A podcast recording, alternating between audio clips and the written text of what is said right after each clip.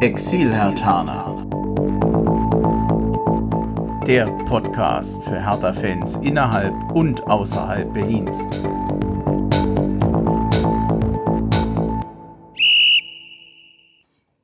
Hallo Hertha-Fans in Berlin, in Brandenburg und weiter weg. Also hallo Exil-Hertaner. Ich bin Bremchen. Ich begrüße euch einmal mehr zu einer neuen Folge des Exil-Hertaner Podcasts. Es ist die 26. Folge und ich begrüße via Skype den weltbesten Feuerwehrmann der Welt, den Dennis. Grüß dich. Ja, hi, sei gegrüßt. Sehr nett. ja, Weltbeste der Welt ist zwar ein bisschen doppelt gemoppelt, aber äh, jetzt ist mein Dilemma ist, ich habe jetzt kein Superlativ mehr für den Martin. Ich sage jetzt einfach mal so, hallo und schön, dass du da bist. Danke, Andreas. Hi. Oder wäre dir was eingefallen? Ich kenne deine Stärken ah, nicht so ah, genau. Heute gerade nicht, ich passt schon. ja. Ähm, ja, die letzte Folge vom Exil-Hatana Podcast, die war am 3. November. Das letzte Hertha-Spiel ist ja auch schon so ein bisschen vorbei. Normalerweise machen wir das ja so ein bisschen zeitnah. Das hat einfach nicht vorher geklappt. Also holen wir heute ein paar Sachen nach. Was ich heute auf jeden Fall machen will, was vielleicht in letzter Zeit immer so ein bisschen zu kurz kommt bei den Folgen, dass ich vielleicht nochmal ein, zwei Worte zu dem Exilhataner Podcast sage. Es gibt ja auch immer wieder Leute, die neu mit dazukommen und uns noch gar nicht kennen, denn wir stellen uns ja jetzt nicht so häufig vor. Der ja, äh, wer uns noch nicht so oft gehört hat, wir sind Hertha-Fans in Hessen. In der Regel kommen wir eigentlich aus Berlin oder Brandenburg oder in deinem Fall, Martin, sogar aus der Stadt Brandenburg. Ja, Die gibt hallo. es ja auch. Und da spielt der weltbeste Fußballverein Stahl Brandenburg. Jetzt so. habe ich wieder und jetzt muss ich was ins Phrasenschwein tun, hat Andreas Du hast gesagt. Glück, ich habe es im anderen Zimmer, aber das, das kostet. Also ja. unter einem Euro geht da gar nichts. Und die 5 Euro habe ich, hab ich eben schon angesprochen. Das habe ich mir verdient. ja, äh, wir reden hier außer über Stahl Brandenburg, aber in erster Linie über Hertha BSC, die Hertha-Spiele und alle aktuellen Themen rund um den Verein. Und äh, darüber hinaus aber gehört es bei uns dazu, dass wir Hertha-Fans vorstellen, Exil-Hertaner vorstellen und auch OFCs vorstellen, die eben nicht im Großraum Berlin leben. Äh, wir sind ja die besten Beispiele. Wir haben uns auch mal vorgestellt. Bei mir war es die erste Folge. Dennis, bei dir auch. Martin, ja. bei dir weiß ich es nicht mehr genau. Im Frühsommer irgendwie. Ja, also wir machen das natürlich nur einmal und stellen uns jetzt nicht jedes Mal vor. Und äh, finde ich immer sehr interessant. Äh, zum Teil lernt man manchmal, die meisten kenne ich ja oder ich kenne ja sehr viele Fans. Zum Teil lernt auch ich noch sehr viel dazu. Ich denke nur an den Dennis in Mexiko. Das war natürlich auch eine besondere Folge. Einen Herr Tana zu haben, der so weit weg wohnt. Äh, er sei an der Stelle übrigens mal ganz herzlich gegrüßt. Ihr könnt übrigens, falls ihr möchtet, die, ich habe eine Gästeliste und zwar unter www.exilhatana-podcast.de. Da kann man gucken, wer wann wie wo gesprochen hat, auch welcher OFC und wer woher kam. Also da kann man auch gerne noch mal reingucken, wenn einem das interessiert. Ja, jetzt, das war genug Eigenwerbung, oder? Super. Ja, also, super, Ingo. Läuft. Hab's da nicht mal eine Werbung? äh, ja, Czovic unter Druck. Das war jetzt meine Überschrift aus der Notiz. Unser Trainer. Wir haben zwar noch Nationalmannschaftspause sozusagen, aber das nächste Spiel steht an. Und ich glaube, es ist nach wie vor ziemlich ungemütlich für Czovic. Der arme Mann steht ganz schön unter Druck. Elf Punkte aus elf Spielen. Äh, die Unterstützung bei den Fans, die schwindet. Ich glaube, auf der Mitgliederversammlung hat das, hat man das schon gemerkt. Da gab es ja genug Zwischenrufe. Die Unzufriedenheit da ist da härter genügt den eigenen Ansprüchen nicht. Die Ergebnisse fehlen. Und äh, ja, man hört immer wieder der ein oder andere oder die Sehnsucht der Fans nach Nico Kovac. Hm, schwierig. Äh, ich weiß nicht, wie wir es jetzt so ein bisschen sortieren wollen. Wollt ihr aus dem Bauch dazu was sagen? Also ich hätte eine spontane äh, Aufwallung. Ähm, ich würde die Sachen trennen. Also das eine wäre die, die Frage, ist, ist Kovic eine, oder Kovic eine richtige Entscheidung gewesen und wie macht sich das jetzt und wie geht's weiter? Aber Nico Kovac würde ich davon trennen wollen, hm. weil das ja. ist eine ganz andere Fragestellung für mich. Gut, dann äh, wie sieht's aus? Äh, Im Moment habe ich den Eindruck, bei Ko äh, ist es so, der hat jetzt eine Restzeit der kann bis zum, zur Winterpause wahrscheinlich zeigen, was er noch an Punkten sammelt. Und dann habe ich den Eindruck, wird es eng, sowohl vom Verein aus als auch von den Fans. Gibt man ihm die Zeit? Würdet ihr ihm die Zeit geben? Oder das Sind wir zu ungeduldig?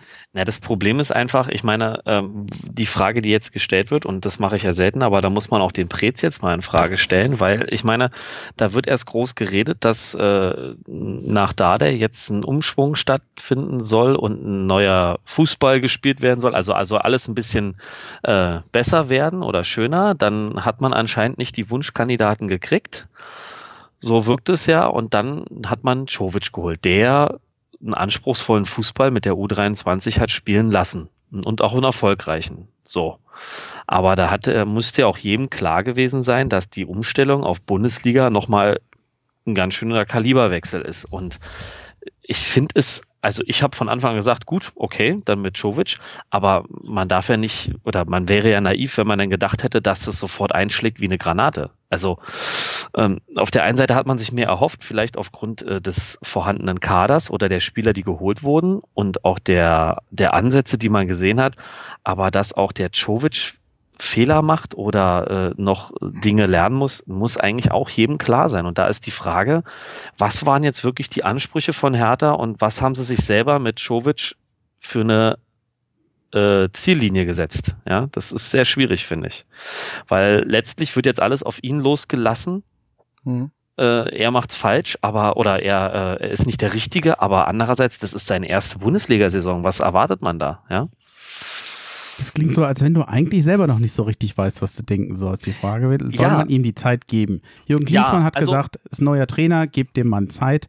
Das ist genauso. normal, dass bei so einer Umstellung am Anfang nicht alles klappt. Ich wollte versuchen, meine Meinung nicht zu sehr einzubringen, sondern dieses Allgemeine, was auch momentan überall rumschwebt. Ne?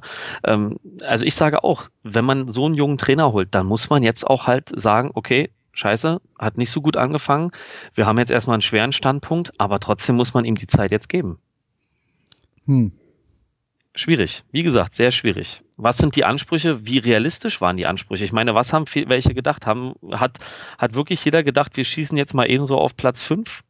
Ich weiß es nicht. Ich weiß nicht, ob das der Anspruch von Hertha BSC war, aber Preetz hat ja durchaus gesagt, äh, er möchte eine, eine Weiterentwicklung bei Hertha BSC sehen. Ja. Er hat die Dardai nicht zugetraut und das war der Grund, den Trainer mhm. gehen zu lassen und sich einen neuen Trainer zu holen. Auch Czovic hat ja selber, ich habe die gesamte Vorstellungs-PK nicht mehr im Kopf, nee, durchaus aktiv vertreten, dass er offensiver spielen möchte, dass er den Gegner unter Druck setzen möchte. Er hat das auch trainiert, er möchte mehr äh, sozusagen über die Mitte kommen, der berühmte Vertikalpass äh, oder, oder äh, mhm. er will anders spielen und er hat das ja auch vertreten und ich finde es erstmal in Ordnung, wenn Fans sagen, also wir sind nicht besser als unter Dardai, das kann man einfach nicht sagen. Weder von dem, wie wir spielen, noch vom Ergebnis, vom Ergebnis her. Ja. Es gibt Ansätze, aber am Ende auch da, wo die Ansätze gut sind oder in den Spielen, wo wir zum Teil gut mitspielen.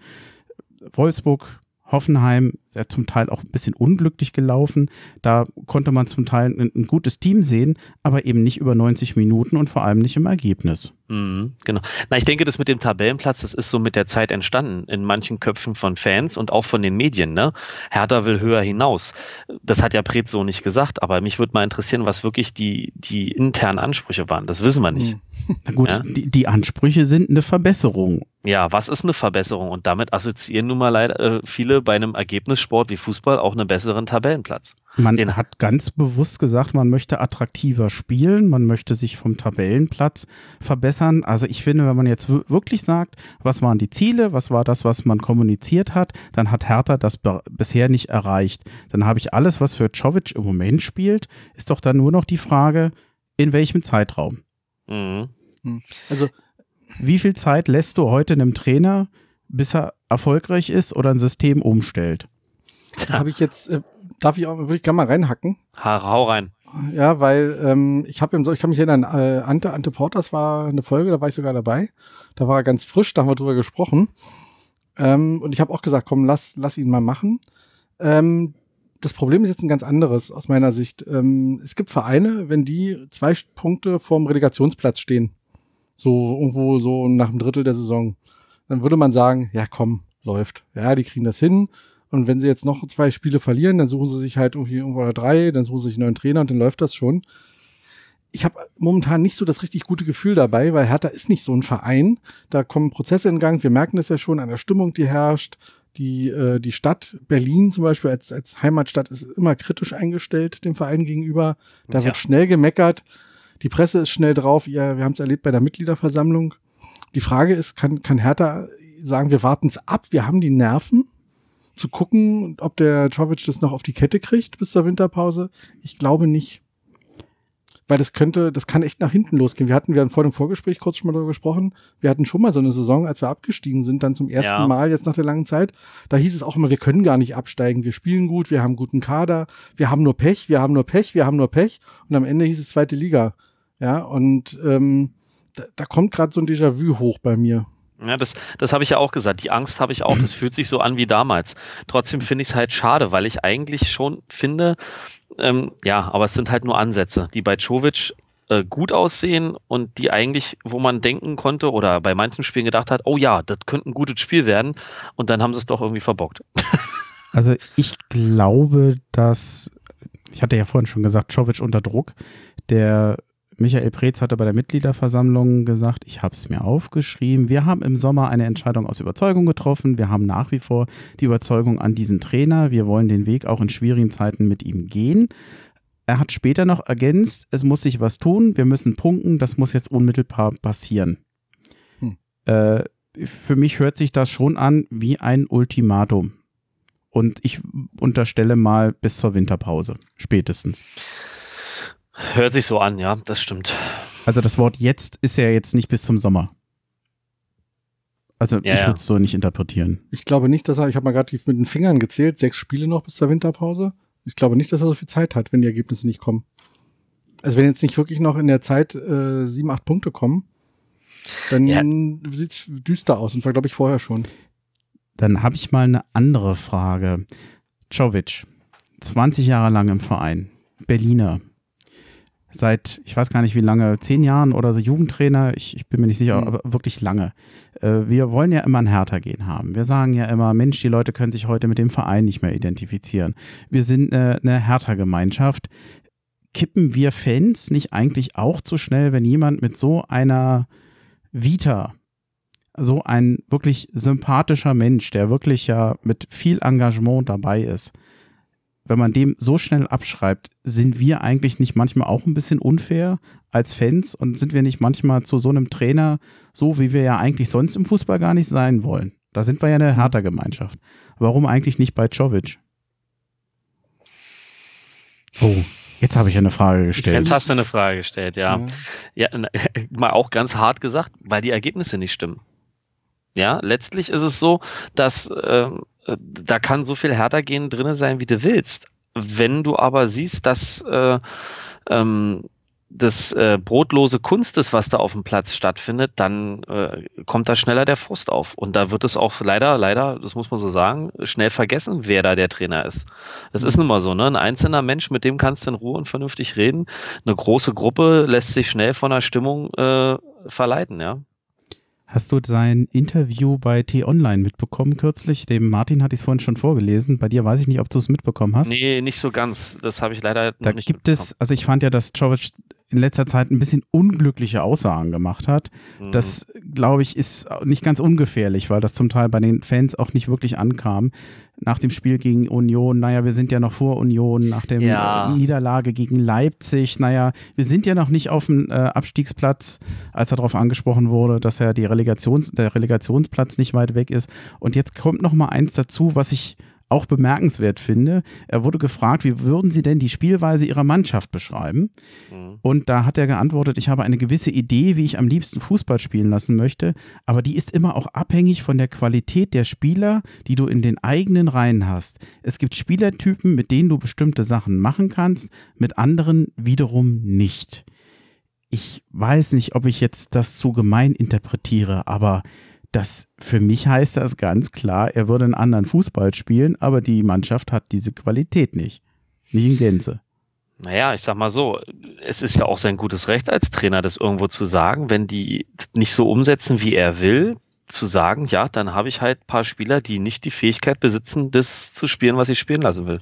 Aber ist das in so einer Situation pfiffig, wenn es nicht gut läuft? Pfiffig Und zum- zu- nee, pfiffig zumal- nicht. In einem Moment, wo ich ja eher den Eindruck habe, dass Hertha wirklich einen sehr, sehr ordentlichen Kader hat. Also die Ziele sind andere. Ich finde, dass meines Erachtens neutral gesehen Hertha zumindest so einen, einen leichten Sprung nach oben gemacht hat in, in der Qualität des Kaders. Und dann so ein Satz, der ja irgendwie vielen oder einigen Spielern die Qualität abspricht. Man könnte ja sonst anders oder gar besser spielen. Das ist jetzt vielleicht zu sehr von mhm. mir interpretiert, aber die Tendenz ist ja da. Also Ach, ich halte das für unklug, sowas. Zumindest im Kommunikationsverhalten war Dardai besser. Ja. Das lässt sich schon mal festhalten, weil das wäre nicht passiert. Da hätten wir jetzt noch ein bisschen über Rotwein gesprochen und das kommt auch nicht darüber. Ja, genau.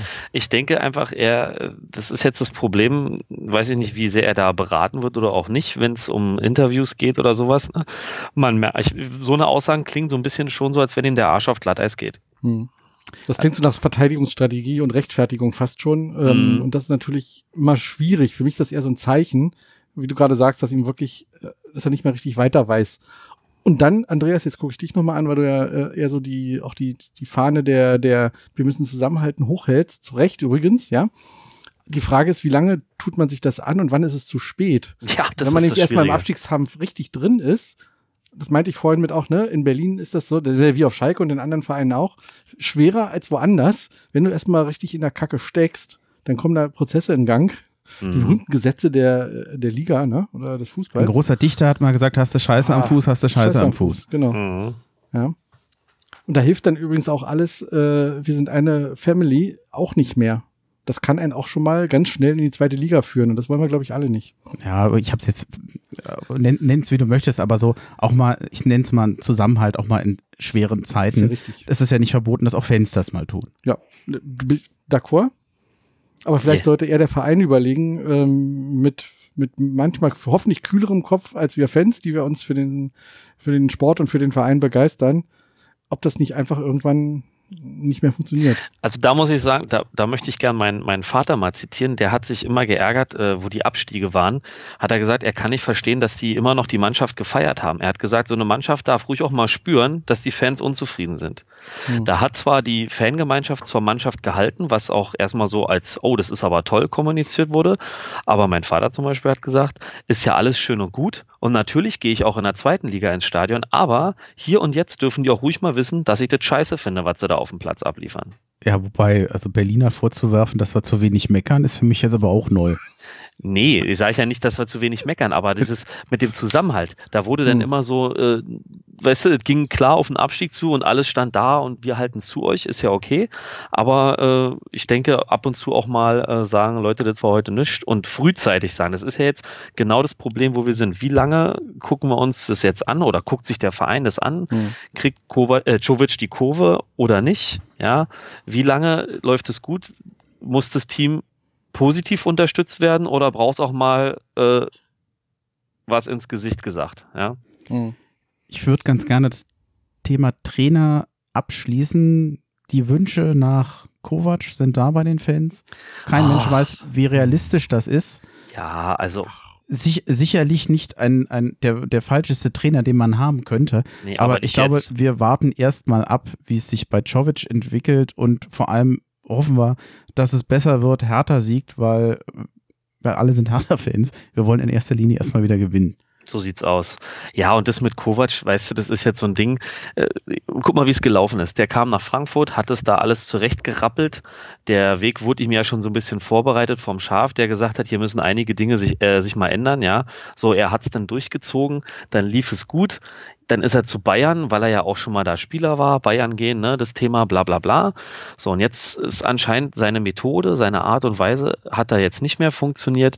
Und ganz ehrlich, äh, vielleicht wäre er einer für Hertha, aber das, ich finde, nach so einer Situation, die er jetzt bei Bayern durchlebt hat, tut ihm erstmal eine Pause gut, um jetzt mhm. erstmal das einfach mal so anzusprechen, ja. Ob der jetzt nur langfristig was für Hertha wäre oder nicht, aber den würde ich jetzt nicht sofort holen. Ich bin der Meinung, der sollte sich jetzt erstmal bis Ende der Saison eine Pause gönnen. Dann erlaubst du mir jetzt die Brücke zum Leipzig-Spiel? Bitte. Gut. ähm, du warst da oder du hast nein, du hast es gesehen. Nee, wir konnten es nur, wir konnten es nur in Ausschnitten sehen. Das Spiel ist ja schon ein Stück vorbei. Es ging 2 zu 4 verloren und wahrscheinlich waren die Umstände vor dem Spiel viel, viel schöner als das, was man beim Spiel gesehen hat, also zumindest ergebnistechnisch. Äh, wunderschöne Choreo, fand ich unheimlich toll von Hertha. Ähm, was, was bleibt denn von dem Spiel? Was, was hast du so auf dem Herzen zu dem Spiel? Also, was einfach ist, dass es eigentlich keine typische Leipzig-Niederlage war, wie es die letzten Jahre war, wo wir ja wirklich äh, von Leipzig letztlich immer überrannt wurden und platt gemacht wurden, muss man mal einfach so ehrlich sagen. Da haben wir immer alt ausgesehen, ja, im wahrsten Sinne des Wortes. Das war ähm, Czovic hat einfach jetzt der Situation gemäß gesagt, okay, alles klar, wir können uns von denen nicht wieder überrennen lassen, hat eher defensiv spielen lassen, was auch prinzipiell funktioniert hat. Es war nicht ansehnlich. Ähm, Leipzig hatte deutlich mehr Ballbesitz, aber hat letztlich keine gravierenden oder gefährlichen Chancen wirklich kreieren können. Da waren ein, zwei Szenen und das war's. Dann kam das Tor von Mittelstädt. Also man hat gesehen, es war klar auf Konter gesetzt zu Hause. Ja, da kann man jetzt drüber diskutieren, aber ich meine, da sind wir wieder beim Thema, bist du einmal unten drin, kannst du nicht anfangen, jetzt äh, Hurra-Fußball zu spielen, sondern du musst erstmal sehen, dass du irgendwie die Kurve kriegst. Und so war das Spiel für mich angesetzt und es sah auch eigentlich gar nicht so schlecht aus. Ja, es wurde erstmal nur Leipzig gestört und mit der Hoffnung, immer wieder mal durchzustoßen und das ist dann gelungen. Und dann stand es 1-0 für Hertha. Ja, und dann nahm die ganze Chose ihren Lauf. Da hat sich letztlich, finde ich, das, was in der ganzen Saison in jedem Spiel mal ein bisschen vorkam, hat sich da dann äh, angehäuft zu einer Nummer, die eigentlich kaum zu erfassen war. Dieses Handspiel von Rekik, also wieder ein Elfmeter verursacht, ja. Dann der abgefälschte Ball und es steht 1 zu 2. So, wo man auch sagen muss, das war vielleicht von den statistischen Werten her, Ballbesitz, gespielte Pässe, das ganze Gedöns, war das vielleicht äh, eine berechtigte Führung für Leipzig, aber nicht von dem, wie so der gefühlte Verlauf war, ne? wie das so auf dem Platz so aussah. Wobei die Tore nachher von Kampel und Werner schon, da hat man die Qualität gesehen. Also das ja, war ja, das war ja nicht nur Pech, das war wirklich gut rausgespielt. Sie haben sie dann wahrscheinlich am Ende ausgekontert. Und das 4-1 wirkte wahrscheinlich an der Stelle ein bisschen hoch, kann das sein? Ja, zumal Hertha dann aber auch anders gespielt hat. Weil Hertha dann selber auch gesagt hat, okay, wir haben jetzt mit der vermeintlich guten Taktik, haben wir Pech gehabt und liegen hinten. Und dann hat, hat er auch verhältnismäßig aufgemacht. Dann hat ja Hertha mhm. selber versucht, da äh, mit Tempo reinzukommen und dann ging es ja letztlich hin und her, nur dummerweise. Und das ist das, was da gemeint war, immer mit Leipzig hatte die größere Reife. Wenn Leipzig dann seine Chancen hatte, haben sie sie halt gemacht. Ja. Und hinzu kommt dann noch, und da bin ich ich bin ja sonst keiner, der gerne immer, also der sagt hier, das Spiel hat der Schiedsrichter verbockt. Aber in dem Falle muss man halt mal sagen, waren dem seine Entscheidungen schon äh, ziemlich krass daneben. Und das ist ja auch von anderen Seiten, von nicht härter Seite, also auch von, von vom Kicker oder was auch immer, da gab es die Note 6 und all so eine Sachen. Ähm, völlige Fehlentscheidung. Ja, da hätte es ein Gelb-Rot geben müssen gegen, äh, wo der äh, Il Sanka, glaube ich, war das und und auch, auch die Nummer gegen Niklas Stark, äh, der Arm. Ich meine, die Aussage vom Schiedsrichter war, der, der ist in den Arm gelaufen. Er ne? ist in den Arm. Aber weißt du, das Schlimmste ist ja, selbst wenn er das so sieht, der Ball geht ja ganz klar auf den Arm. Verstehst du? Und das geht, das, das muss doch auch einer in Köln sehen. Scheiß auf das Foul. Von mir aus ist der Niklas Stark in dem Arm gelaufen. Jo, kann er gerne haben.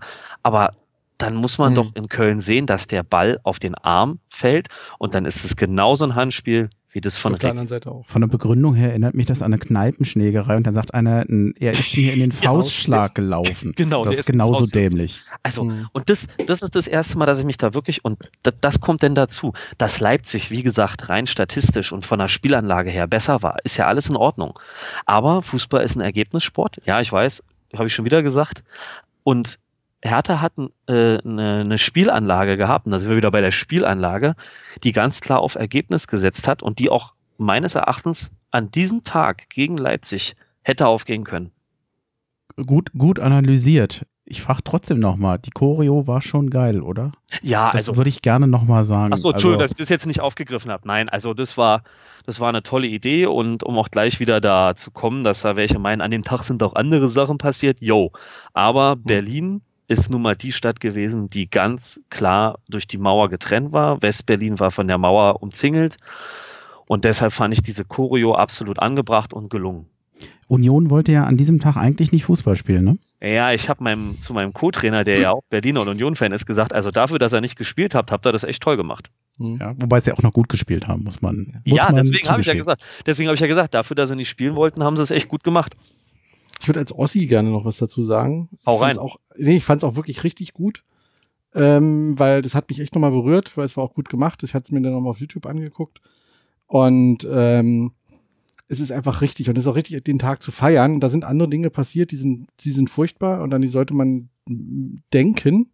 Aber ja. ähm, es ist auch mit diesem 9. November verbunden. Es gibt auch positive Dinge in Deutschland übrigens, ja, ohne die anderen äh, äh, negieren oder abschwächen zu wollen. Ganz im Gegenteil. Nee, du hast vollkommen recht. Und da ja. bin ich deswegen, für mich ist das ein, ist das ein richtig guter Tag und ich kann diese, ich habe diese, habe die Unioner ehrlich gesagt nicht verstanden, weil das hätte echt nochmal ein Fest werden können. Und ich verstehe auch viele andere übrigens nicht, auch Politiker und andere, die da irgendwelchen, irgendwelche Grütze absondern und das relativieren wollen. Da habe ich null Verständnis dafür. Das ist einfach ein Symbol für, für den Freiheitswillen von Menschen. Und ja. das war aus meiner Sicht angemessen im, im, im Stadion da äh, gefeiert worden und das finde ich richtig, richtig gut. Danke genau. dafür. Ich würde auch dazu jetzt nichts mehr sagen. Sehr schön. Nee. Wobei mich würde noch interessieren, woher der diesen Trabi noch bekommen haben. Es gibt ja auch nicht mehr so viele. Das stimmt. Die haben ja. den ja noch umlackiert. Du, die werden jetzt langsam teuer, ne? Was heißt ja, langsam? Die sind schon richtig teuer. Sind schon teuer ne? Die sind schon richtig teuer, auf jeden Fall. Nein, hast du sehr schön gesagt. Komm, wir könnten wieder welche produzieren. Mhm. nee. Okay, lass uns einen Punkt machen zu Leipzig. Ähm, ja. Ist ja schon ein bisschen her. Ich habe hier einen wunderschönen Nachrichtenticker noch mit ähm, paar ganz netten Geschichtchen. Äh, oder, oder möchtet ihr zu Leipzig noch was sagen? Nö, ich, ich denke, ich habe äh, meinen Punkt äh, abgegeben und er hat es auch ganz schön formuliert mit der Choreo, finde ich, sehr gut. Ich wollte euch nicht zu hart abbrechen. Nein, ähm, ja, am 8. November. Ist schon ein bisschen her. Da, also quasi einen Tag vor dem Spiel, hat dann äh, Hertha BSC bekannt gegeben, dass Lars Windhorst beziehungsweise diese Tenor Holding, äh, für die er tätig ist, oder seine Holding, mhm. die Anteile erhöht hat an der GmbH und Co. KG auf 49,9 Prozent. 99 Millionen bekommt Hertha dafür. Das ist dann wieder Eigenkapital, wenn ich das richtig in Erinnerung habe und äh, verbunden damit ist eine Aufstockung der von äh, im Aufsichtsrat der Hertha BSC GmbH und Co. KGAA, dass da zwei Plätze von äh, ja, Windhorst oder Vertretern äh, der seiner Firma denn äh, besetzt werden können. Insgesamt besteht dieser Aufsichtsrat übrigens aus neun Mitgliedern. Das sind dann also vier von neun. Er hat dann dort keine Mehrheit und einer jener Leute, die im Aufsichtsrat sind, das ist dann der Jürgen Klinsmann. Äh, Martin, die, du warst nicht so begeistert von Jürgen Klinsmann. Du hast von ihm nicht so viel gehalten. Wir hatten uns vorher äh, ja. schon mal drüber unterhalten. Also ich bin, ich Haus bin, raus. Ja, ich, voll, was hätte ich gesagt? Es gibt schon so viele Schwaben in Berlin, aber den streichen wir wieder bitte. Jetzt nein, Schwaben unfreundlich. Das ist nicht mein Podcast. Ähm, nein, ähm, alles gut. Nee, ich, ich bin grundsätzlich kein großer Freund von Jürgen Klinsmann, weil ich habe immer so ein bisschen äh, ein Problem mit Leuten, die zu viel, zu viel Voodoo veranstalten. Ähm, und das hat er gemacht in seiner Zeit als Trainer. Da bin ich, das ist aber jetzt meine persönliche Meinung. Ähm, auch wenn er natürlich sehr erfolgreich war als Fußballer und als Trainer sehr erfolgreich. Und das lässt sich jetzt auch alles nicht wegreden. Ich habe ein ganz anderes Störgefühl dabei, da hatten wir vorhin schon kurz drüber gesprochen, einfach aus der Erfahrung, ähm, jetzt in dem Fall bei mir sogar aus dem, aus dem, aus dem, aus, der, aus dem Job raus oder aus der Community raus, äh, die ich da auch habe. Es passiert relativ oft, dass wenn man irgendwie in so einem Modus ist, es läuft nicht so richtig, dann, dann neigt das Management oft dazu, so diesen Heilsbringer zu holen. Mhm. Und dann kann das Management immer sagen, so, und wir haben ja jetzt alles Menschenmögliche getan, was Besseres ließ sich nicht finden. Und lehnen sich zurück und, und hören auf, ihre eigentliche Managementarbeit zu machen. Und, und dann ist, hat der schwarze Peter liegt dann woanders, weil wir haben ja alles richtig gemacht. Wir haben den besten geholt, den man holen konnte. Und die Gefahr sehe ich so ein bisschen dabei. Vielleicht liege ich da auch falsch. Das ist aber so ein Bauchgefühl, was mich da so ein bisschen bei dieser Personalie umtreibt. Ja, dass man sagen kann, hier, wir haben den Klinsmann geholt, also unser Job ist gemacht. Jetzt soll man die anderen, jetzt soll man die Mannschaft und der Trainer und so und der arme Prez. Hm, weiß ich nicht. Ja, also deine Argumentation kann ich, so wie du das schilderst, auf der einen Seite nachvollziehen. Auf der anderen Seite finde ich gut, dass jemand da ist, der auch selber wirklich Fußball gespielt hat und auch als Trainer und so gearbeitet hat. Hm. Das fehlt mir so ein Beispiel. Da bin ich zum Beispiel ein bisschen äh, neidisch äh, auf die Eintracht, dass sie den Bobic gekriegt haben. Ja, der mhm. äh, auch mal kurz bevor er zur Eintracht ist, im Gespräch bei der Hertha war. Ja, Und ich bin da eigentlich so ein Fan von, wenn in diesen Aufsichtsrat, Gremien oder im Vorstand oder wie auch immer auch welche sitzen, die selber mal auf einem guten Niveau oder hohen Niveau gekickt haben oder trainiert haben. Weil weil sonst hast, finde ich, es ist mal schlecht, wenn bei einem Fußballverein, ich meine, ich weiß, das sind mittlerweile heute ähm, Firmen und keine Vereine mehr an sich, aber wenn da immer nur Wirtschaftsleute oben drinne sind, finde ich, fehlt was. Und deshalb bin mhm. ich, ob der Klinsmann jetzt der äh, richtige ist oder ob dieses, dieses äh, Heilsbringer-Denken äh, nachher vielleicht zum Bumerang wird, aber ich finde es gut, wenn einer da ist, der wenigstens äh, Ahnung vom Fußball hat. Ich muss sagen, ich freue mich im Grundsatz auch, also bei mir überwiegt deutlich die Freude über das sportliche Know-how, dass so jemand äh, einen Weg zur Hertha gefunden hat. Äh, wusste ja auch lange Zeit gar keiner, dass der überhaupt einen Bezug zur Hertha hat. Mhm. Ich kannte den ja erstmal als, als, als Schwaben und Spieler vom VfB Stuttgart. Äh, dass es da noch eine Verbindung zur Hertha BSC gab, habe ich erst ganz spät mitbekommen. Mhm. Ich freue mich über das, das Know-how von dem Mann und auch über das Netzwerk, was der Mann haben wird. Ja. ja. Ähm, soll ich weitergehen zur Mitgliederversammlung? Ich glaube ja, ne? Ja, mache ich. Mitgliederversammlung, Hertha BSC, die fand dann am 10.11. statt, also einen Tag nach dem Leipzig-Spiel. Und ähm, ja, wir können eigentlich sagen, wir sind reich. Hertha BSC hat sein Eigenkapital in der vergangenen Saison verfünffacht von 25,8 auf 123,7 Millionen. Da ist diese zweite Tranche über 99 Millionen noch nicht mit dabei. Was, glaube ich, besonders war an dieser Mitgliederversammlung, war erstens der Unmut aus, von, von Mitgliederseite. Es gab ja wirklich viele Zwischenrufe, die zum Teil den Trainer hinterfragt haben, die äh, auch bei Michael Preetz recht viel gepfiffen haben, wenn offensichtlich unter dem Eindruck, dass er vieles zu positiv darstellte. Und äh, der ein oder andere, oder es gab, glaube ich, auch mindestens einen Ruf nach Kovac. Es war, war zu erwarten. äh, mir hat übrigens sehr gut gefallen äh, die Art und Weise, wie Kruse bei Michael Breetz nochmal nachgefragt hat. Das war jetzt also kein Kuschelkurs. Er hat ja schon deutlich gesagt, was er zum Teil von dem Auftreten der Herthaner gegen Union hielt. Mir mhm. hat es ganz gut gefallen. Äh, für Hertha eine verhältnismäßig unruhige Mitgliederversammlung. Hat ja, man die letzten Jahre so eigentlich nicht mehr. Ja, aber muss auch mal sein, ne? Ich meine, man trägt natürlich nach außen hin, wir haben jetzt das Geld, sagt zwar natürlich, wir schmeißen es jetzt nicht einfach so raus und alles. Und da keimen natürlich äh, bei den Leuten Hoffnung auf bessere fußballerische Zeiten auf. Das ist doch klar und das wissen doch die Verantwortlichen auch. So, und dann setzen diese Zeiten nicht ein und dann wird auch gerade das Derby gegen Union, wo der Trainer selber gesagt hat, natürlich wollen wir das, ich als Berliner und Herr Thaner, das mhm. müssen wir gewinnen und da müssen wir stark auftreten und dann muss man sagen, war das das schlechteste Spiel der ganzen Saison bisher.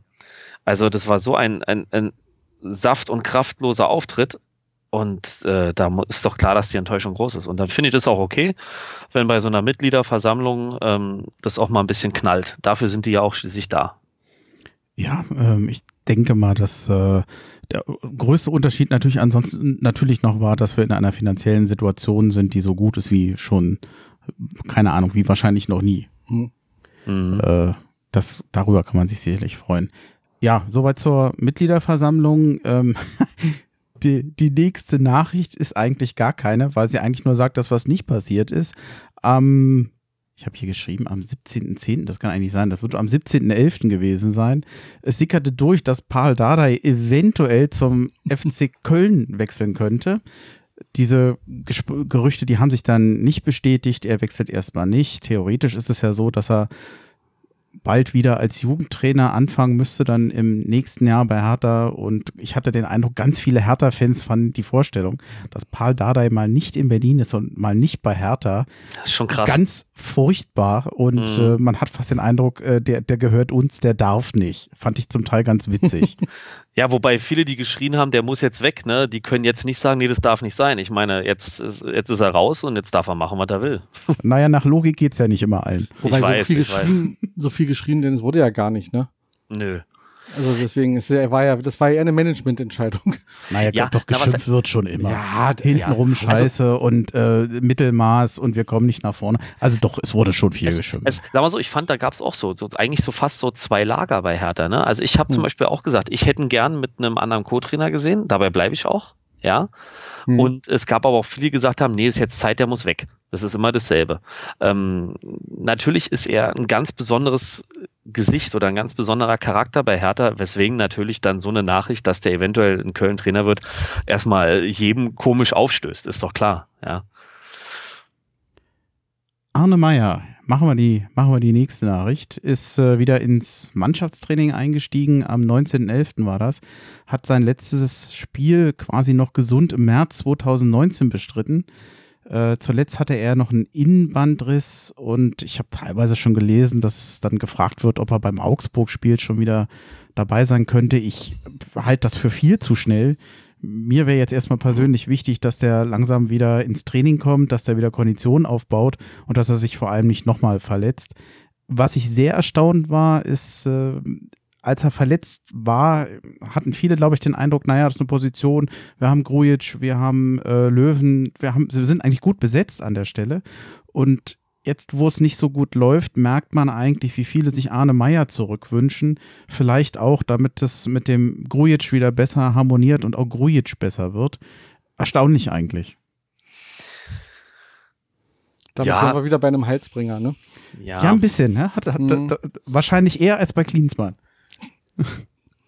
Ja, also ich, ich muss am Anfang der Saison hat man sich halt gedacht, boah, viele Leute fürs Mittelfeld und das wird ein großer Konkurrenzkampf, aber der soll ja auch beflügeln und so weiter und so weiter.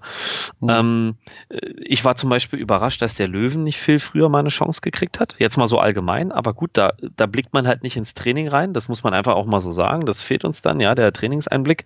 Und ich zum Beispiel, ich persönlich hätte zuletzt den Grujic schon viel öfter rausgenommen. Ob jetzt das nur daran liegt, dass Meier nicht da ist oder was auch immer, aber der Mann ist momentan bei all dem, was er hat schon aufblitzen lassen, weit entfernt von seinen eigenen Ansprüchen.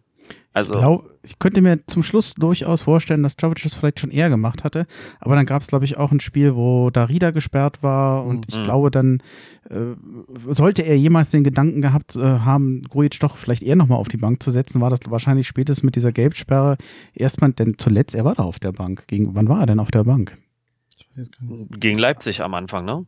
Hm. Ja, also ähm, ich glaube, also Czovic ist es schon aufgefallen, aber er hat wirklich sehr lange an ihm festgehalten. Ich glaube aber auch, dass zu ihm eine besonders starke Bindung ist. Ja, Trainer na, aus. Ja, der, das liegt ja nur daran, dass er der Czovic da auch als äh, sprachlicher Vermittler am Anfang war und dadurch natürlich viel persönlichen Kontakt mit Grujic hatte. Aber das ist halt so im Profifußball, das ist dann irgendwann mal auch gut, ne? Und wenn er sieht, der, der bringt's momentan nicht und ich glaube, wir haben das alle gesehen oder haben das alle so empfunden. Es gab Spiele, da hast du dann so einen Ballverlust gehabt oder und der, der trabte nur hinterher. So kam mir das manchmal vor. War's auch. Und, und ich habe auch gemerkt, genau, ich habe auch gemerkt, dass auch andere das so gesehen haben, also muss da was dran sein. Und das sind so Dinge, und da, da muss ich ganz ehrlich sagen, bei aller Liebe oder bei aller Freundschaft, aber da muss man dann halt sagen, Junge, du musst mal runter, das läuft nicht, und dann muss man halt mal einen anderen ranlassen, ne? Ich verstehe auch nicht so richtig, wo diese, es wirkt ja unmotiviert, ne? Äh, du beschreibst ja. es ja gerade auch. Wo kommt das her? Ich meine, der ist nur geparkt, also er ist verliehen. Ähm, er wird in seinem Heimatverein, wo er herkommt, definitiv, wenn er so weitermacht, nie Stammspieler werden. So sieht's also aus. Er kann ja. sich auf eine Karriere als Leihspieler einstellen, was bei seinem Talent eigentlich nicht der Anspruch sein kann. Ich verstehe es ehrlich gesagt nicht so richtig. Ja, zumal er selber auch bei Hertha bleiben wollte. Weißt du, es ist ja jetzt nicht mhm. so, als wenn er bei Hertha bleiben musste gegen seinen Willen. Also eigentlich hat er alles dafür gesprochen und jetzt auf einmal, äh, genau, legt er so eine, so eine ähm, Haltung an den Tag. Das ja, ist, ist unverständlich. Jovic hatte zu Grujic gesagt, er setzt sich zu stark, selber zu stark unter Druck. Er wollte noch mal eine gute Saison machen und ähm, er kommt damit im Moment nicht klar. Kann mhm. natürlich auch sein. Ich meine, jetzt das kann klar, vielleicht wollte das auch wirklich beweisen. Ja, aber dann ist er, das zeigt aber dann auch wieder, dass er immer noch nicht der Richtige für Liverpool dann ist, weil da herrscht Definitiv. ein ganz anderer Druck. Definitiv, das meinte ich immer. Da ist er dann, das ist, da schießt er sich gerade raus, ja. Ja, genau. Also, das muss er nämlich jetzt zeigen, dass wenn die Erwartungshaltung groß ist und der Druck auch von sich selbst groß ist, dass er dann darin aufgeht und nicht unter. Also ich hoffe, dass beide, sowohl Grujic als auch Meier, wenn er wieder sagen wir mal, fit ist und entsprechend trainiert, äh, Hertha wieder helfen können, denn äh, im letzten Jahr war das so unheimlich was soll ich sagen, talentiert. Es sind gute Spieler. Wenn die in mhm. guter Form sind, helfen die Hertha enorm und vielleicht liegt es auch daran, dass sie im Moment nicht zur Verfügung stehen, beziehungsweise eben nicht in Form ist. Ich freue mich über jede Besserung bei Hertha BSC und ich wünsche dem Meier vor allem, dass er jetzt erstmal unverletzt bleibt. Bremchen, keine Frage. Nur, nur der Verein tut sich selber keinen Gefallen, wenn jetzt alles auf die Karte Meier gesetzt wird. Das erzeugt ja auch für den einen unheimlichen Druck. Und was stellt es mit den Spielern an, die bisher gespielt haben? Wenn alle nur auf Meier setzen. Ich meine, man muss jetzt darauf setzen, dass die Spieler, die jetzt da sind, ihren Knackpunkt finden. Ja, und ich finde, das ist eine Sache, die kann ganz schnell nach hinten gehen, wenn du jetzt sagst, wir warten auf Meier. Ja, was ist das für eine Kommunikation für die anderen Spieler? Ja. Also es gibt mindestens einen Spieler, der schon einen Knackpunkt hatte und ich hoffe, ich darf jetzt, ich würde ganz gerne nämlich noch zu was überleiten, nämlich der Knackpunkt war bei Niklas Stark. Mhm. Der hat nämlich jetzt endlich bei der Nationalmannschaft gespielt und das war der Knackpunkt, yeah. die Nase war gebrochen. Juhu nachdem er vorher eine Schnittwunde an einem Glastisch hatte und äh, nicht in Estland gegen Estland spielen konnte, nachdem er Magen-Darm hatte und auch gegen Argentinien nicht debütieren konnte. Es wird ja inzwischen eine Lachnummer, obwohl man sagen muss, der Mann hat ja sowas von furchtbares Pech. Das ist, muss einem ja leid tun. Ich hatte äh, den Tag schon gesagt, mich erinnert das immer an die Szene in der nackten Kanone wo Nordberg versucht, dieses Schiff zu stürmen und dann wird er erschossen, dann klemmt er sich am Fensterrahmen ein, dann äh, verbrennt er sich die Hand am Ofen, dann ja. hat er, glaube ich, Farbe an der Jacke, dann äh, kippt er noch vom Schiff. Irgendwie immer, wenn ich jetzt Niklas Stark sehe, denke ich an diese Szene. Ich weiß auch nicht warum. Er hat jetzt aber gespielt und ich gönne es ihm wirklich von Herzen und ich glaube, in dem Spiel, er hat auch nicht viel falsch gemacht. Also das war jetzt endlich mal ein gutes Debüt. Vielleicht hört, Maske. vielleicht hört er dich, Andreas, und dann macht er sich äh, als Künstlernamen, legt er sich ja Nordberg zu und lässt sich das so wie Zecke damals aufs Trikot steppen. Ich glaube, da muss Nord Nordberg stark. Muss er noch ein bisschen was an den Haaren machen. Vor allem Nordberg ja. in den 70er Jahren, da hatten sie doch auch so eine Matte nachher. Super Matte, ja. Ja, ja. Nee, ähm, Marcelinho habe ich noch. Der spielt immer noch Fußball. Der ist 44. Hallo, was soll das heißen? Abschied. Fettnäpfchen. Wieso? Du, du hast doch mit 27 nicht gespielt. Das stimmt auch, ja. Aber ich könnte, wenn ich wollte, glaube ich. Was willst du machen? Keeper? Äh, Zeugwart. ja. Nee, also er hat tatsächlich mit 44, wir, wir, haben uns ja eben schon darüber unterhalten, vielleicht ist es auch ein bisschen eine tragische Geschichte. Ein Spieler, bei dem man den Eindruck hat, der kann nicht aufhören, weil er vielleicht Angst hat vor der Zeit nach dem, nach dem Fußball.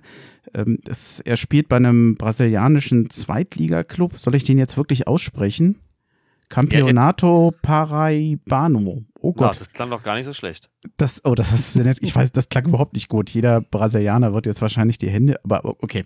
Also, äh, zweite Liga ist das wohl und eventuell kann er dann da nach seiner aktiven Fußballerzeit auch arbeiten. Ich würde es oh. ihm gönnen äh, wer hat, ich glaube, es gibt kaum einen Spieler, der seit 1997 den Verein spielerisch so geprägt hat wie Marcelinho.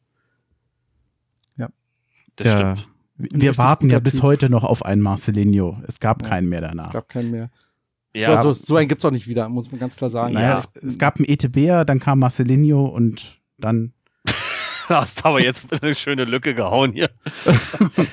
Edebär und dann Marcelino. Gut dazwischen, ja, gut, okay. Ja, Marcelino. Ähm, ähm, ich muss aber bei Marcelino immer wieder denken, natürlich, äh, der konnte ganze Spiele entscheiden, ob er es nur selber gemacht hat oder die anderen in Szene gesetzt hat. Aber es gibt eine Sache, die ich auch bei Marcelino nicht vergesse, ist seine beschissenen Ecken.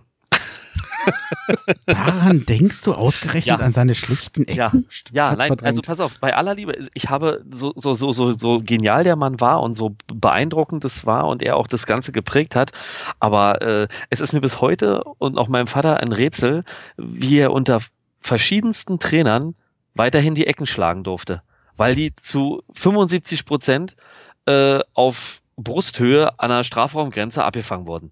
Also wenn ich so spiele wie Marcelinho und dann sagt einer, aber deine Ecken sind nicht gut. Also ich hätte es jetzt verknusen können. Also Ja. Ja, aber ich fand es, aber nein, ich, ich, ich sag das mit einem mit einem Zwinkern, also mit einem mit einem Lächeln, weißt du? Natürlich ist es nicht das, was ihn in dem Sinne geprägt hat, aber es war auffällig. Es war auffällig. Der konnte geniale Freistöße machen und auch sonst alles mit seinem Fuß, aber die Ecken waren scheiße. Du, das ist ein großer Künstler und wenn die so vor so schnöde Standardaufgaben gestellt werden, ich glaube, da fehlt denen einfach die Motivation. Ja, wahrscheinlich. Da haben die nicht das richtige Bild im Kopf. Ja. Marcelinho. Ähm, es gab noch einen, einen habe ich noch aus dem Nachrichten, ziemlich viel aus dem Nachrichtenticker heute. Wir, wir suchen uns heute so ein du bisschen hängst, zu viel, du hängst zu viel am Handy, Andreas, offensichtlich. Ja, nicht mehr als andere auch, glaube ich.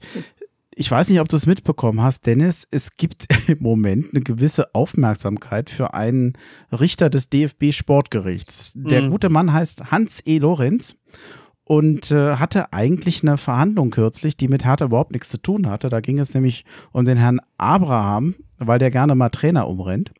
Und in dem Kontext ist wohl mal äh, von dem Herrn Lorenz äh, folgendes Zitat gefallen. Vier rote Karten in drei Jahren, das schafft nicht mal unser Freund Ibisevic. Das war eine. Anspielung auf fünf rote Karten in sieben Jahren, die auch der gute Herr Ibisevic gesammelt hat. Also er ist da ja auch nicht schlecht im Sammeln von roten Karten.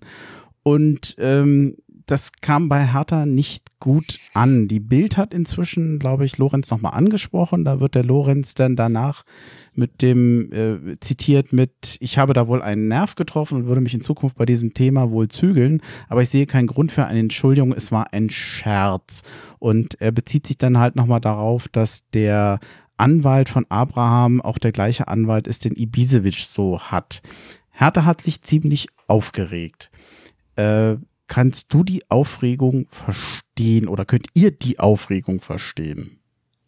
Ja, also ich, wir haben es ja im Vorgespräch gehabt. Ich finde, wenn Hertha dazu gar nichts sagt, ähm, ich finde, man darf da schon mal sagen, äh, dass man das äh, extrem, ja, ich weiß nicht, wie ich es formulieren soll, um dass es höflich bleibt, dass man es extrem ungünstig findet, weil ähm, ich habe schon gesagt, das kann er gerne an seiner Richter-Stammtischrunde, kann er so einen Spruch machen, aber wenn sowas öffentlich gemacht wird, finde ich das extremst äh, unqualifiziert, von einem obersten Richter so eine Aussage zu machen, wenn ja schon lange das im Raume steht, dass ein Herr Ibisevic sich ähm, überhart behandelt fühlt, ob er nur seine roten Karten zurechtgekriegt hat oder nicht, aber es bestätigt leider genau das, was auf dem Platz manchmal so wahrgenommen wird, wird er erwischt, wird es oft nicht so geahndet. Und dann ist so ein Scherz von dem obersten Sportschiedsrichter da echt schlecht. Mhm. Ja, und da finde ich, ist es auch okay, dass Hertha sagt, hallo, das ist nicht die feine englische Art, das kannst du so nicht sagen. Finde ich, ist das gute Recht vom Verein. Ich hatte vorhin, ich gebe zu, ähm, ähm, meine erste ähm, Reaktion war eher, Mensch, hängt das mal nicht so hoch. Da Mhm. will ich jetzt erstmal so grundsätzlich auch bei bleiben, weil, hey, es ist Fußball, ja. ja, ja. Da kann auch mal ein, ein rauer Ton gepflegt werden. Ich gebe euch natürlich in einem recht, ne? Das hatte ich äh, zwar, war mir zwar durchaus bewusst, aber ich hatte es ein bisschen verdrängt. Na klar, der ist Richter und, und gerade die Situation, in der wir gerade sind, und ja, habt ihr völlig recht mit der Beobachtung, äh, dass der gute Weder jetzt wirklich ständig, äh, wenn er, wenn ja, irgendwas passiert, er kriegt eine rote Karte, so in etwa, ja. Und das leistet dem natürlich Vorschub. Da bin ich schon bei euch, dass das nicht in Ordnung ist. Grundsätzlich würde ich mir wünschen, dass auch von Seiten des, äh, des Verbands hier, DFB und so, dass sie sich alle mal ein bisschen locker machen und ruhig auch mal einen Spruch raushauen. Also da habe ich erstmal grundsätzlich nichts dagegen. Ich gebe euch aber recht, in dem Zusammenhang ist es vielleicht doch. Ja, Also- wäre es besser gewesen, er hätte es nicht gesagt. Nochmal, so eine Sprüche sind ja okay. Ich weiß ja auch, wie das ist auf dem Platz. Das ist ja alles in Ordnung, auch untereinander. Dieses Piesacken und ich meine, diese ganzen äh, Sticheleien auch manchmal vor Hm. Spielen, gerade bei so Dortmund und Bayern, ist ja alles in Ordnung. Aber wie gesagt, jemand in so einer Funktion, da finde ich das einfach unglücklich. Hm. Ja, also dazu muss man sagen, das DFB-Sportgericht ist jetzt nicht zu vergleichen mit äh, einem, einem Amtsgericht oder das ist sozusagen eine äh, innerhalb des DFB, innerhalb des Vereins und des Verbandes.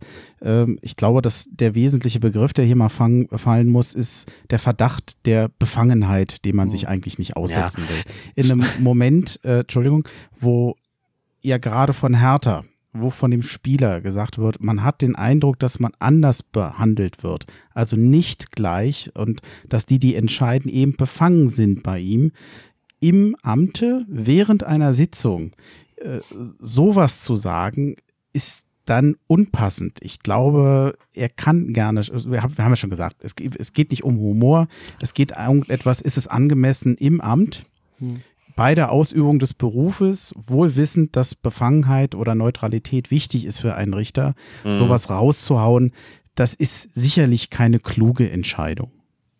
Äh, zumal auch dann äh, diese, diese äh, Begründung, ich habe da wohl einen wunden Punkt getroffen, das finde ich eigentlich noch das finde ich eigentlich noch obendrauf noch viel besser. Ich meine, ja, ganz genau, du Depp. Ja, also das, dann, das ist mir er, ins Mikro gelaufen. Dann soll er, genau. dann soll er einfach sagen, ähm, ähm, äh, hier jetzt, er kann ja auch von mir auch sagen, das will ich gar, das soll gar nicht so hochgekocht werden, das war scherzhaft gemeint, aber zu sagen, ich habe da wohl einen wunden Punkt getroffen, naja, natürlich hat er einen wunden Punkt getroffen. Ich meine, das ist ja gerade das, was wir hier haben. Nicht nur gegen Leipzig haben wir mit dem Schiri gehadert, auch schon beim Hoffenheim-Spiel mit den Elfmetern und sowas, ne? Und äh, ja, und dann, das ist das Timing von diesem Witz, sagen wir es mal so. Das Timing und die Position, die Position, von der der Witz kam, waren beschissen. Wobei Timing ist bei Witzen immer wichtig. Äh, definitiv, ja. ja. Okay. Wie gesagt, am Stammtisch finde ich so einen Spruch auch cool. ja, also si sicherlich sehr äh, eher, eher, eher, eine dumme, unbedachte Bemerkung am ja, Ende. Lassen wir es lassen so. Ja. Ähm, wir haben es, äh, das war, glaube ich, der längste Nachrichtenticker, den wir jemals hatten. Aber ich fand den trotzdem unterhaltsam. Da war ja eine Menge drin. Ich habe noch einen Punkt, so, so als vorletzten Punkt, da weiß ich nicht, wie lange wir den noch machen wollen, Wintertransfers. Ich denke mal, wir sind ja kurz, ja, der Martin zeigt schon so, mach's nicht zu lang. Mhm. Äh, wir also es gab zumindest eine Meldung, die sollten wir ja erst mal erwähnen. Esswein, mhm. Köpke und Friede sollen angeblich gehen können. Ich weiß gar nicht, ob das jetzt so verwunderlich ist. Ich finde, bei Esswein lag das schon seit der Leihe nach Stuttgart sowieso in der Luft. Und ja, auf jeden bei Fall. Köpke mhm. finde ich es äh, für die Person sehr bedauerlich, weil das wirklich ein, eine ganz sympathische Erscheinung war. Jedenfalls kam er mir immer so vor. Und äh, es hat er aber nicht gespielt. Also mehr oder weniger jetzt das zweite Jahr, wo er, wo er nichts macht, liegt auf der Hand. Bei Friede bin ich mir nicht so ganz sicher. Vielleicht hat man einfach gesagt, du wirst keine Einsatzzeiten kriegen, denn die Ausleihe nach Belgien war, glaube ich, recht erfolgreich damals. Ja, also ganz kurz, Esswein hat mich überrascht, dass der, äh, oder gut, es lag vielleicht am neuen Trainer, dass der nochmal eine Chance gekriegt hat. Bei Köpke, denk, bei Köpke ist es einfach nur, äh, sag ich mal, so eine Figuren hast du im Fußball immer wieder, ne?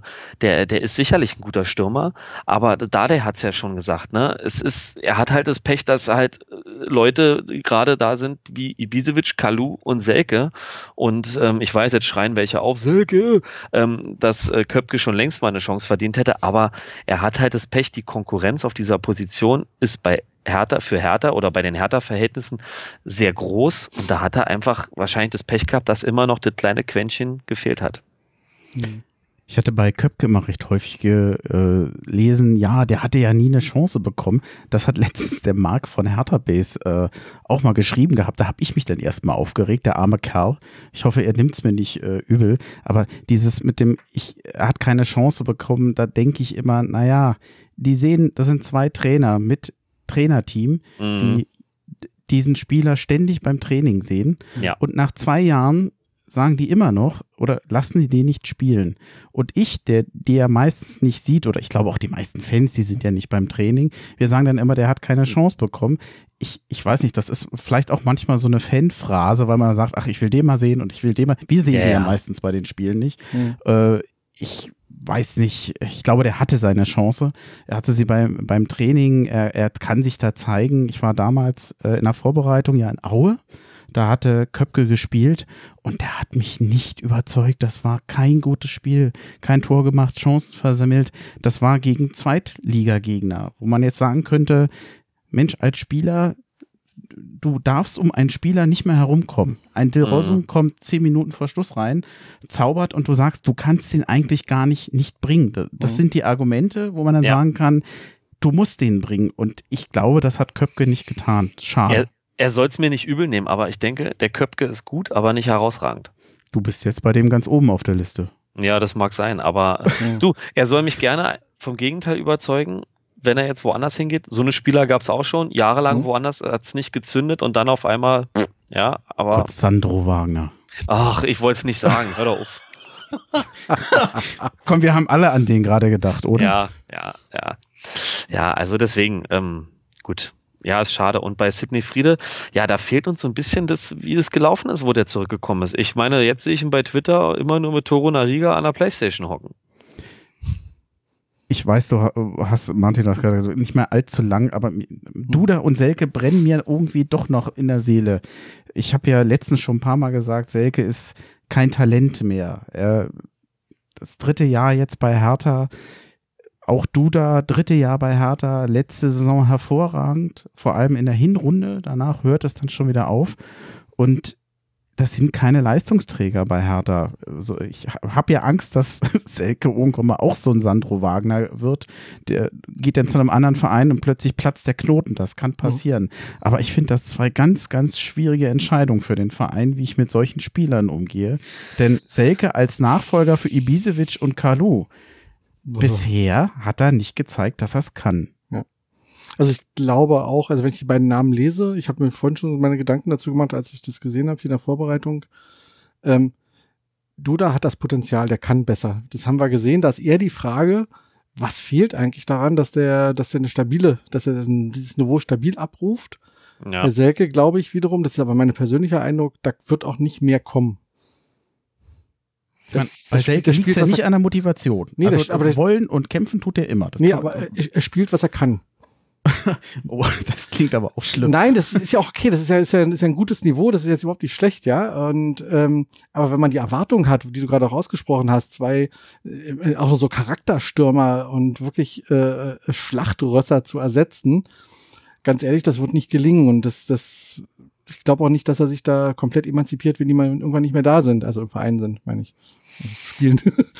Ja, das ist, also Säcke finde ich, finde ich sehr, sehr schwierig, weil ich meine, U21, was er da alles gemacht hat, das war echt gut, mhm. ne? Und äh, wie er da so seinen Aufstieg hatte, Bremen und, und Leipzig. Und ich, ich weiß auch nicht, äh, äh, ja, ist die Frage, kommt da wirklich einfach nicht mehr, mehr oder ähm, woran liegt's? Und Duda ist langsam für mich so einer, so wie es schon viele Spieler gab, der es einfach vom Kopf her nicht schafft, äh, das Ding 90 Minuten auf den Punkt zu bringen. Mhm. Bei all seinem Talent, bei all seinem äh, Können, was er da äh, schon gezeigt hat und auch äh, in der Hinrunde letzte Saison gemacht hat. Aber so eine Spieler gab es schon oft, die einfach nur leider das in Phasen liefern konnten und der Rest war zu wenig. Mhm. Also ich möchte mit den Verantwortlichen nicht tauschen. Wir sind ja nee, immer, man ist ja als Fan immer recht schnell mit Kritik und warum machen sie das so und machen sie das so. Aber so eine Entscheidung würde ich mir überhaupt nicht zutrauen. Hm. Nee, es ist auch sehr schwierig. Also ich denke aber, da wird sich, jetzt, ich glaube, der Saisonverlauf diese Saison wird da sehr viel äh, in Bewegung setzen. Apropos Saisonverlauf, der, die nächsten Spiele, haben sie eben schon mal kurz erwähnt. Äh, es geht gegen Augsburg und dann gegen Dortmund. Wir brauchen erst gar nicht jetzt rätseln, wie das wohl ausgehen wird. Es wird ganz wichtig werden für Nico, äh Quatsch, für Nico, äh, für Ante Czovic. Jetzt ein freudscher Versprecher, ich, ich, ich habe die ganze Zeit vor der Sendung Kovic, Kovac. Ich habe ja den Tag schon auch beim Ante den, den damals den Nachnamen immer falsch gesagt. Ich glaube, Dennis, du hattest mir gesagt, ne? Du sprichst ihn sowieso falsch aus. Ja. Äh, jetzt habe ich es den ganzen Tag nicht verwechselt, aber jetzt dann doch. Okay. So, also unser bestehender Trainer. Wobei Ante ist viel einfacher. Ja. Also, ja. das, ich, ich weiß nicht, wenn, wenn das gegen Augsburg und gegen Dortmund in die Hose geht, ob er das übersteht. Ich bin sehr gespannt, wie sich der Verein verhält. Dass die Fans schimpfen werden, kann ich mir schon denken, aber ja, von euch noch was dazu? Ich hm. weiß gar nicht, mir fällt gar nicht viel ein. Ich würde es jetzt einfach abwarten wollen. Ja, also ich habe vorhin schon gesagt, ich gehe da jetzt einfach ran. Das kann eigentlich nur äh, schlimm werden, weil wenn man sieht, die Gegner äh, sind äh, Augsburg und das sehe ich deshalb als nicht ungefährlich, weil die ja auch mit dem Rücken zur Wand stehen. Ja, äh, dann Dortmund, Frankfurt, Freiburg, Leverkusen und äh, Gladbach. Da, da können wir am Ende ganz alt aussehen. Ja, das kann ganz, ganz böse in die Hose gehen. Also da müssen schon ein paar positive Überraschungen her, damit wir am Ende der Hinrunde sagen können, okay, das ist jetzt nochmal gut gegangen. Mhm. Schwierig, sehr schwierig. Also ich bin sehr gespannt auf den Verlauf. Ich, ich habe auch so massive Bedenken, weil Ähm, ich habe vorhin schon gesagt, im Vorsch wir wollen ja nicht spekulieren, ja, aber ich sagte, gegen Augsburg kriegen wir, äh, kriegen wir äh, eine Niederlage. Und gegen Dortmund werden wir dann wieder irgendwie ein, ein, gutes Spiel machen und vielleicht hungern wir uns zu einem Unentschieden und dann stehen wir auf dem Abstiegsplatz. Mhm. Und ich glaube nicht, dass das dann ohne Folge bleiben wird. Ähm, schon gar nicht äh, im Hinblick auf das Restprogramm in, in, der, in der Hinrunde. Es kann eigentlich nicht. Also ich glaube, der, der Kabarettist heißt Frank Lüdecke, der ja immer diese, diese Glossen schreibt. Also, hatten wir uns vorhin schon mal mhm. äh, darüber unterhalten. Und der hatte einen wunderschönen Artikel, eine wunderschöne Überschrift. Und die hieß, äh, Hertha macht immer genau das Gegenteil von dem, was man erwartet. Und er hat sowas von mhm. recht. Ja, leider. Dann haben wir es für heute die, der Ausblick auf den Exilhertaner Podcast fällt mir heute ein bisschen schwer. Das ist heute die 26. Folge, aber es könnte sein, dass ich noch zwei Teile ranhänge. Das weiß ich aber heute noch nicht ganz sicher. Das wird sich jetzt äh, in den nächsten Tagen erst entscheiden. Es könnte also durchaus sein, dass es noch einen zweiten und einen dritten Teil gibt, vielleicht aber auch nur eine 26. Folge. Das werden wir dann sehen. Ähm, lasst euch überraschen, was noch passiert. Ich habe viel geplant, äh, nicht nur für den November, jetzt nicht nur für dieses Wochenende, auch für den Dezember und vor allem für den Januar. Ganz tolle Kontakte, zum Teil ziemlich weit weg. Und äh, lasst euch überraschen. Ich hoffe, ich habe hab euch ein bisschen neugierig gemacht. Auf jeden Fall, das ist cool. Ja, na ihr, ich glaube, ihr wisst ja schon ein bisschen was, aber pst, nichts verraten. Deswegen, deswegen sage ich es ja. ja, also, oh, oh, gut, sehr gut. Nee, wir haben's. Äh, vielen Dank an euch und äh, machen, reden wir nicht drumherum. Das war's für heute. Ich sag Haohe und Tschüss. Tschüss. Haohe. Macht's gut. Genau, Haohe hat wieder Spaß gemacht. Ciao.